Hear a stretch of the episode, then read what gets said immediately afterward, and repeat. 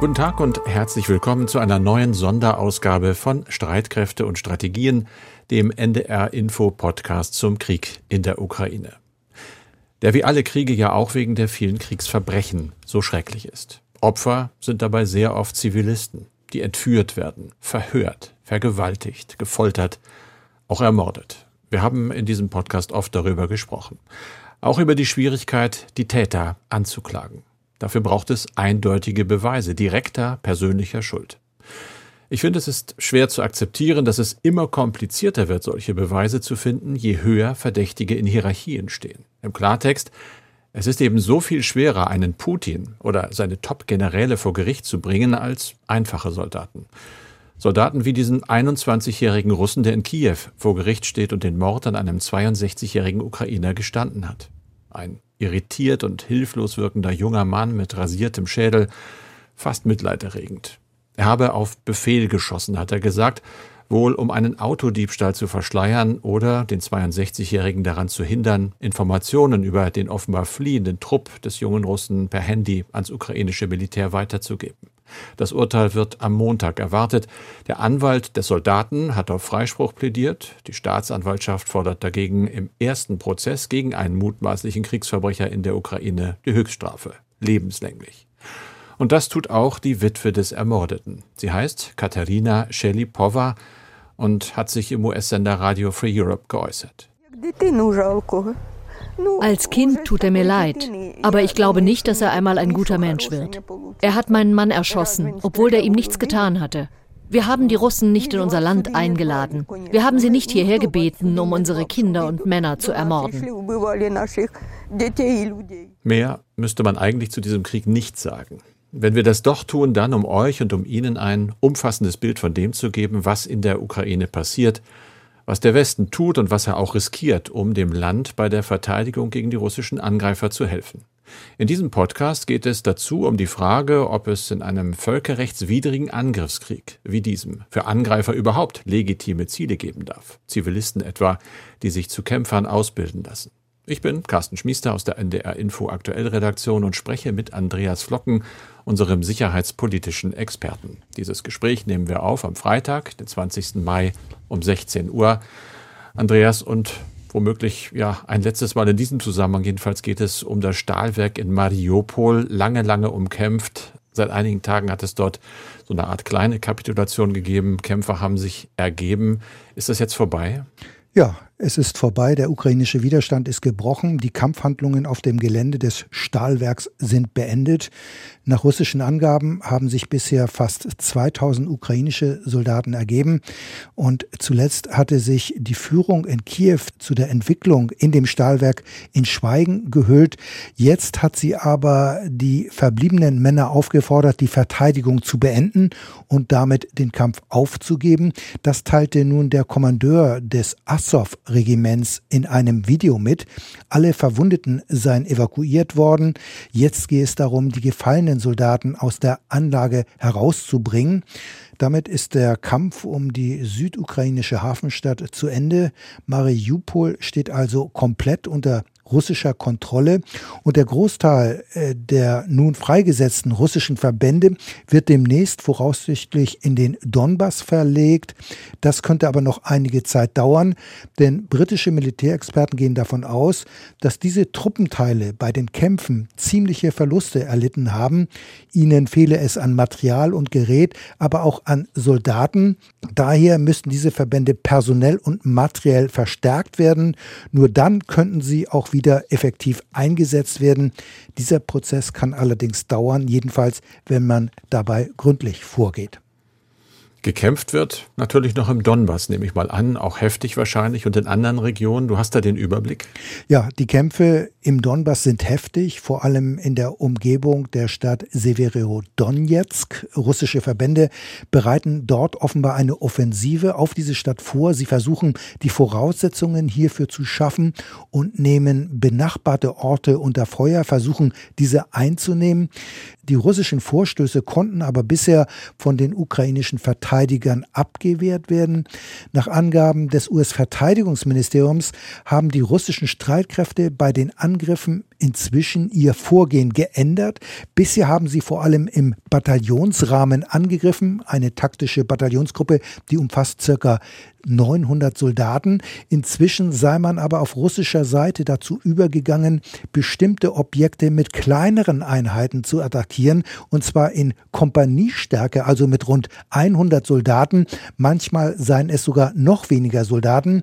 Die Angriffsziele sind dann natürlich auch entsprechend kleiner. Manchmal geht es auch nur um eine einfache Kreuzung, die eingenommen werden soll.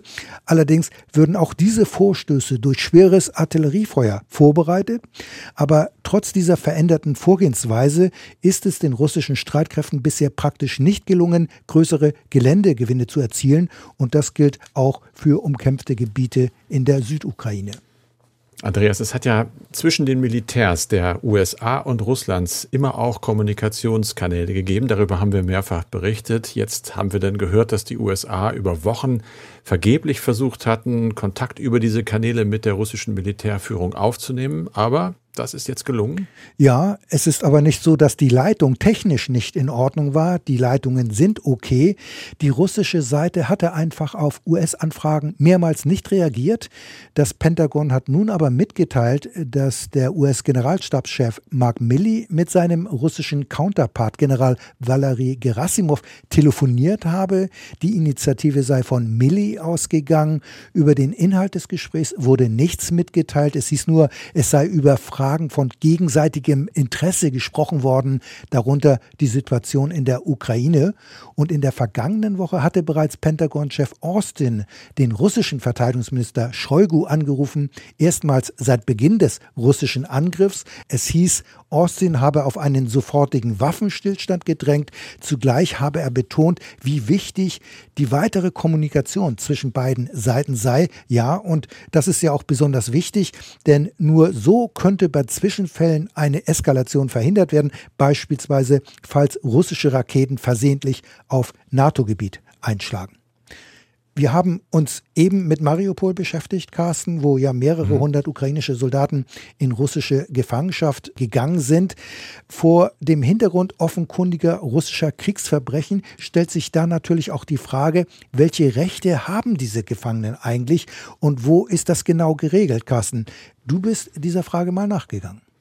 Das bin ich, habe relativ viel gelesen, unter anderem in der New York Times, aber auch in Nachrichtenagenturen, die sich alle mit dem Thema jetzt beschäftigen.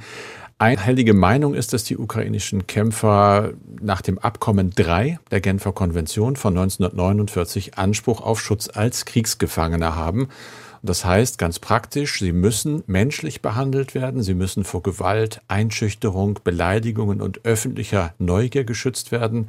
Man muss ihnen Nahrung geben, Kleidung, medizinische Versorgung und das internationale Komitee des Roten Kreuzes hat das Recht, sie zu besuchen, einfach um zu gucken, ob diese Konvention eingehalten wird.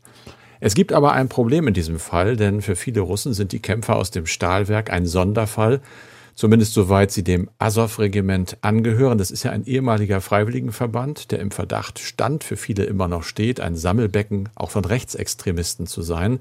Inzwischen ist er zwar Teil der regulären ukrainischen Armee, aber es gibt Stimmen in Russland, die diese Kämpfer als Kriegsverbrecher sehen und auch wollen, dass sie so behandelt werden. Damit könnte ihnen zumindest theoretisch sogar die Todesstrafe in Russland drohen. Die ist da zwar seit 1999 ausgesetzt, aber es gibt eben Politiker, die fordern sie wieder zu verhängen und zu vollstrecken. Und das Ganze löst heftige Reaktionen international aus. Es hat sich unter anderem der ehemalige deutsche NATO-General Egon Rams geäußert und sagt, ein Todesurteil wäre ein ganz klarer Verstoß gegen das Völkerrecht. Er ist der Meinung, dass es sich bei diesen Soldaten eindeutig um Kriegsgefangene handelt. Auch wenn sie Azov-Kämpfer gewesen seien, sie können halt, das ist die Meinung vieler, als Kombattanten in diesem Krieg nicht nur für die bloße Teilnahme daran strafrechtlich verfolgt werden, sie müssten sogar freigelassen werden nach Beendigung der Kampfhandlungen. Aber der russische oberste Gerichtshof hat nun angekündigt, in der kommenden Woche eine Anhörung darüber abzuhalten, ob man diese Gruppe einfach zu einer terroristischen Organisation erklärt. Und das könnte wiederum Moskau den Vorwand liefern, den Gefangenen genau diesen Schutz zu entziehen. Und davor warnen im Moment unter anderem auch Fachleute von Amnesty International. Lass uns nun nochmal zu einem anderen Aspekt kommen. Die Finanzminister der G7-Staaten hatten sich am Donnerstag zu zweitägigen Beratungen auf dem Bonner Petersberg getroffen, Carsten. Ganz oben auf der Tagesordnung stand natürlich der Krieg in der Ukraine. Und wenn Finanzminister tagen, dann geht es immer um Geld, um viel Geld, in diesem Fall für die Ukraine. Wie wollen denn die großen Industrienationen dem Land denn nun helfen? Ja, mit viel Geld, mit zusätzlichen kurzfristigen Budgethilfen, wie es heißt, und zwar in Höhe von neuneinhalb Milliarden Dollar. Das sind umgerechnet knapp neun Milliarden Euro. Und das würde bedeuten, dass seit Jahresbeginn insgesamt 19,8 Milliarden Dollar an Finanzhilfen für die Ukraine über die G7-Schiene mobilisiert worden wären. Das äh, ist das Ergebnis der Abschlusserklärung dieses Ministertreffens. Das Geld solle helfen, die grundlegenden staatlichen Leistungen des Landes aufrechtzuerhalten und Finanzierungslücken zu schließen. Es hat gesprochen unter anderem Finanzminister Christian Lindner von der FDP. Klar, wir stehen an der Seite der Ukraine, hat er gesagt. Und dass der Krieg die finanzielle Lage des Landes nicht so einschränken dürfe, dass es sich militärisch nicht mehr wehren kann zum Beispiel. Dafür wird das Geld indirekt also gebraucht. Interessant und wichtig dabei ist, dass nicht die komplette Summe wirklich Zuschüsse sind. Eine Milliarde von diesen neuneinhalb Milliarden gibt es in Form von Garantien oder Krediten, heißt es aus dem Finanzministerium. Auch wichtig die Proportion, wer gibt denn wie viel. Deutschland hat äh, etwa eine Milliarde Dollar zugesagt, die USA 7,5. Und auch noch wichtig ist, dass die Ukraine eigentlich mehr gefordert hatte, nämlich für drei Monate jeweils 5 Milliarden Euro, also 15, nur für drei Monate. So viel ist es jetzt nicht. Man rechnet also damit, dass es demnächst schon wieder neue und Nachforderungen geben wird. Wir sprechen eigentlich, Carsten, in jedem Podcast über westliche Waffenlieferungen an die Ukraine. Erst über leichte Waffen wie Schultergestütze, Flug- und Panzerabwehrraketen, dann aber auch über schwere Systeme wie Schützenpanzer und Kampfpanzer oder Artilleriegeschütze. Da ist seit Kriegsbeginn ja eine Menge Material bereits geliefert worden, ohne dass die Lieferanten immer genau wissen, was nach der Übergabe mit den Waffen passiert. Jetzt berichtet die Washington Post über die Gefahr, dass diese Waffen auch in falsche Hände geraten können. Carsten, wie groß ist denn diese Gefahr? Zu welchen Erkenntnissen kommt die Zeitung? Das sind Erkenntnisse, die einen wirklich nicht besonders beruhigen können, denn die Zeitung schreibt, es sei unklar, ob die amerikanische Regierung den Überblick über die Waffen behalte, die sie in die Ukraine liefere, und sie bezeichnet die Ukraine als einen der größten Handelsknotenpunkte Europas für solche Waffen. Die Geschichte der Ukraine laut Washington Post als Drehscheibe für den Waffenhandel, die reiche zurück bis zum Zusammenbruch der Sowjetunion als damals das sowjetische Militär sehr große Mengen vor allem an kleinen und leichten Waffen einfach so undokumentiert in der Ukraine zurückgelassen habe. Es gibt eine in Genf ansässige Forschungsorganisation namens Small Arms Survey, also sozusagen die Überwachung kleinerer Waffen. Die hat festgestellt, dass ein Teil der mehr als sieben Millionen kleinen Waffen, die auch das ukrainische Militär 1992 noch besaß, in Konfliktgebiete umgeleitet worden seien. Das Problem ist dann noch einmal richtig groß geworden nach der russischen Invasion im Jahr 2014. Da wurden Waffen und Munitionslager des ukrainischen Sicherheitsdienstes geplündert, auch vom Innen- und Verteidigungsministerium. Und Fachleute schätzen nun, so steht es in der Zeitung, dass alleine zwischen 2013 und 2015 mindestens 300.000 kleine und leichte Waffen verschwunden seien. Wie es heißt, man nimmt an, dass der Großteil davon auf dem Schwarzmarkt des Landes gelandet ist. Der wird laut Washington Post von Mafia-ähnlichen Gruppen in der Donbass-Region und von anderen kriminellen Netzwerken beherrscht und bekommt jetzt durch den Krieg, das ist die Befürchtung, neuen Auftrieb, denn es gibt eben viele neue Waffen und es wird gefürchtet, dass viele davon wiederum in die Hände auch durchaus von Gegnern des Westens fallen könnten und in kommenden Konflikten, und zwar mit Blick auf Jahrzehnte, dann irgendwo anders in der Welt wieder auftauchen. Man hat natürlich gefragt, was sagt die amerikanische Regierung dazu? Das Außenministerium hat dazu erklärt, man habe die Einheiten der ukrainischen Armee, die solche Waffen bekommen, genau überprüft und die Regierung in Kiew habe Vereinbarungen unterzeichnet, die die Weitergabe solcher Ausrüstung an Dritte ohne US-Genehmigung verbieten. Aber, so steht es eben auch in der Zeitung, die Mittel zur Durchsetzung dieser Verträge seien halt relativ schwach. Es gibt einen Riesenunterschied. etwa auch zum Fall Afghanistan. Auch da haben die USA ja viele Waffen geliefert, aber laut Washington Post sei es dort noch einfacher gewesen, Wege von Waffen zu kontrollieren, weil die amerikanische Präsenz groß gewesen sei. Jetzt ist es aber eben nicht so. Es sind kaum Leute da. Man hat einfach keinen Einfluss darauf, was passiert. Zum Beispiel mit 1400 Stinger-Flugabwehrraketen oder 5500 Panzerabwehrraketen, mit vielen hundert Switchblade-Drohnen, Langstreckenhaubitzen, mit Kleinwaffen natürlich 50 Millionen Schuss Munition und nur am Beispiel der Stinger-Raketen äh, macht die Washington Post klar, was man da eventuell fürchten muss. Denn diese Raketen können nicht nur Kampfflugzeuge abschießen, sondern die würden auch Verkehrsflugzeuge abschießen und könnten nach Befürchtung von Experten durchaus auch in den Besitz terroristischer Gruppen gelangen. Andreas, in der vergangenen Woche haben wir uns mit der Frage befasst, wie es zu bewerten ist, wenn in einer Turnhalle einer ukrainischen Schule Zivilisten an der Waffe ausgebildet werden, damit sie dann später gegebenenfalls Widerstand gegen die russischen Angreifer leisten können. Hierzu hatten wir eine Völkerrechtlerin befragt. Ihr Fazit war, für die Dauer der militärischen Nutzung könnte die Turnhalle seine Eigenschaft als ziviles Objekt verlieren. Mit anderen Worten, sie wäre also zeitweise ein militärisches Ziel. Und daraufhin haben wir außergewöhnlich viele E-Mails bekommen. Ja, das stimmt. Es waren sehr kritische, zum Teil empörende Mails. Ähm, fast alle hatten den Tenor wie diese E-Mail von Andreas Moser. Der hat uns nämlich geschrieben, für Russland gibt es keine legitimen Ziele auf ukrainischem Boden, weil der gesamte Krieg gegen das Völkerrecht verstößt. Es gibt keine richtigen Ziele im falschen Krieg. Zitat Ende. Also, das ist das zentrale Argument auch von anderen E-Mail-Schreiberinnen und Schreibern, weil es sich um einen völkerrechtswidrigen Angriffskrieg handelt, kann es auch keine legitimen Angriffsziele für Russland geben. Aber die Frage ist natürlich, ist so eine Position auch rechtlich haltbar? Wir haben daher einen weiteren Völkerrechtler gefragt, und zwar Simon Gauseweg von der Europa-Universität Viadrina, Frankfurt an der Oder. Und er hat uns hierzu Folgendes mitgeteilt. Ich zitiere, es ist eine Errungenschaft des modernen Kriegsvölkerrechts, dass wir zwischen dem Jus ad bellum, dem Recht zum Krieg, auch Friedenssicherungsrecht, auf der einen Seite und dem Jus in Bello, dem Recht im Krieg, auch humanitäres Völkerrecht auf der anderen Seite trennen. Und er fährt dann fort, die Frage, wer den bewaffneten Konflikt, also den Krieg, unter welchen Umständen begonnen hat, ist unabhängig von der Frage, wie sich die beteiligten Parteien im Konflikt verhalten müssen. Stattdessen gilt für alle das humanitäre Völkerrecht gleichermaßen. Zitat Ende.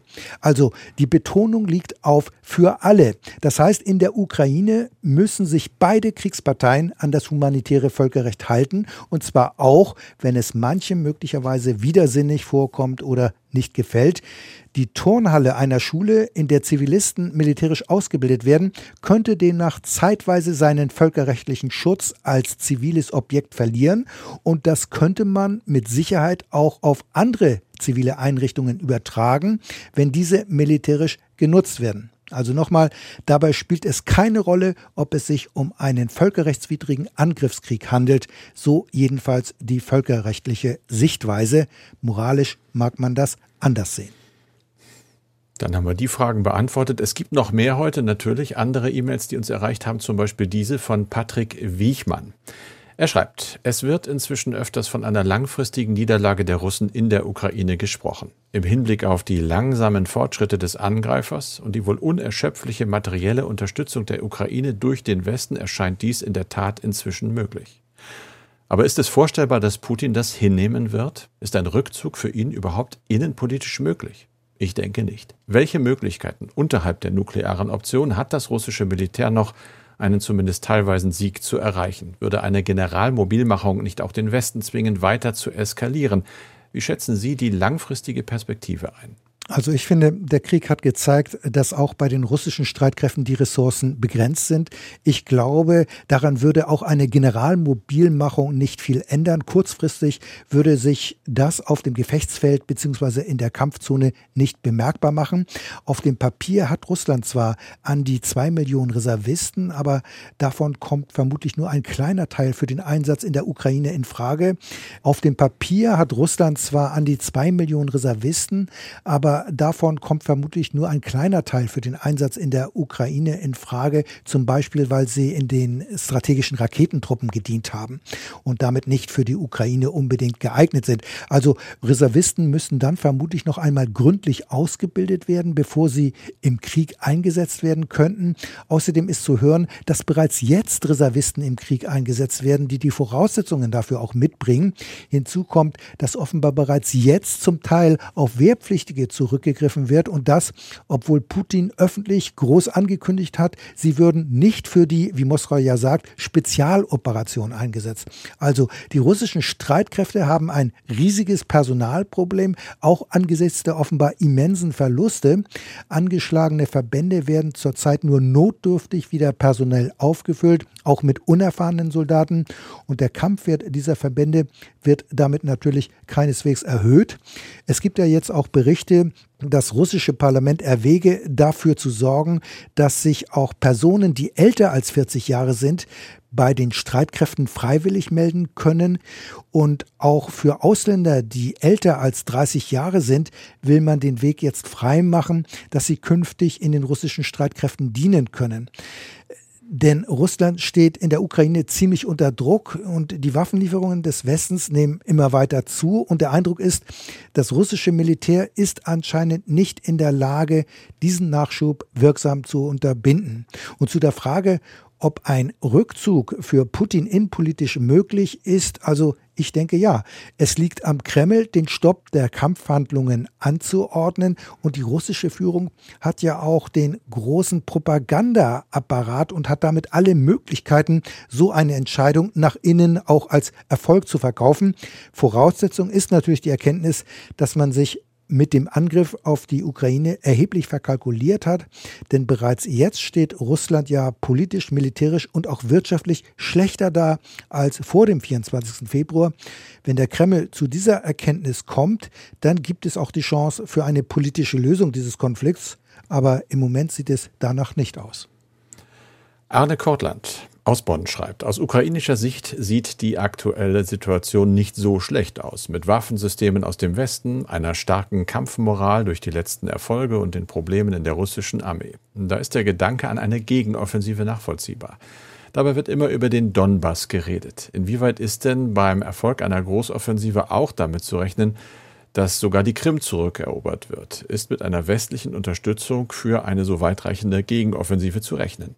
Ja, also das kann man jetzt nicht absehen. Fakt ist aber natürlich, dass die Waffenlieferungen erheblich zugenommen haben, auch bei den schweren Waffen. Sie laufen ja gerade erst an und im Augenblick haben wir ein militärisches Patt. Und die angekündigte Großoffensive der russischen Streitkräfte hat für Moskau nicht zu dem erhofften Durchbruch geführt. Die ukrainischen Verbände halten bisher im Großen und Ganzen ihre Position und es ist in der Tat davon auszugehen, dass es in den kommenden Monaten eine Gegenoffensive der Ukrainer geben wird.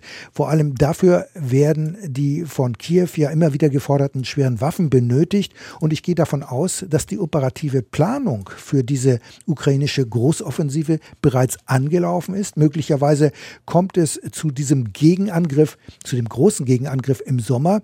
Diese Offensive wird dann zeigen, ob die ukrainischen Streitkräfte in der Lage sind, die russischen Verbände im großen Rahmen zurückzudrängen.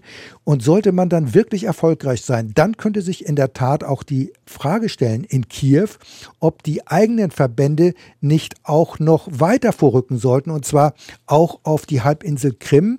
Das ist zwar jetzt alles hypothetisch und ziemlich spekulativ, aber ein solches Vorgehen könnte dann durchaus zu einem Konflikt zwischen Kiew und den westlichen Verbündeten führen, insbesondere wenn bei der Rückeroberung der Krim oder bei dem Versuch der Rückeroberung äh, zum Beispiel auch gelieferte deutsche Waffen eine Rolle spielen, wie zum Beispiel die Panzerhaubitze 2000, für Kiew gehört die Krim zwar nach wie vor zur Ukraine, trotz der Annexion der Krim durch Russland. Für Moskau ist die Krim aber inzwischen Teil des russischen Territoriums und das Vorrücken ukrainischer Verbände auf der Krim wäre daher aus russischer Sicht eine Eskalation des Krieges. Aber wie gesagt, das ist jetzt alles hypothetisch.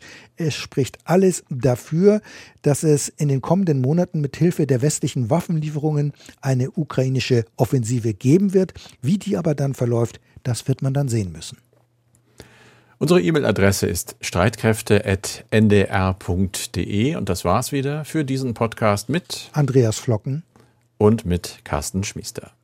Zum Wochenende empfehlen wir einen neuen Podcast in der ARD Audiothek, der sich mit der Gaspipeline Nord Stream 2 beschäftigt. Eine spannende Recherche über deutsche und russische Interessen und die Frage, welche Rolle spielt dabei eigentlich und hat gespielt die Landesregierung in Mecklenburg-Vorpommern.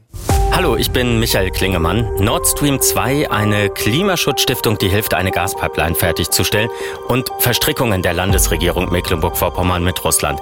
Darum geht es in unserem Podcast Akte Nord Stream 2 Gasgeldgeheimnisse. Wer die komplexe Geschichte und die vielen Vorwürfe gegen die Landesregierung verstehen will, abonniert am besten den Podcast Akte Nord Stream 2 Gasgeldgeheimnisse in der ARD Audiothek.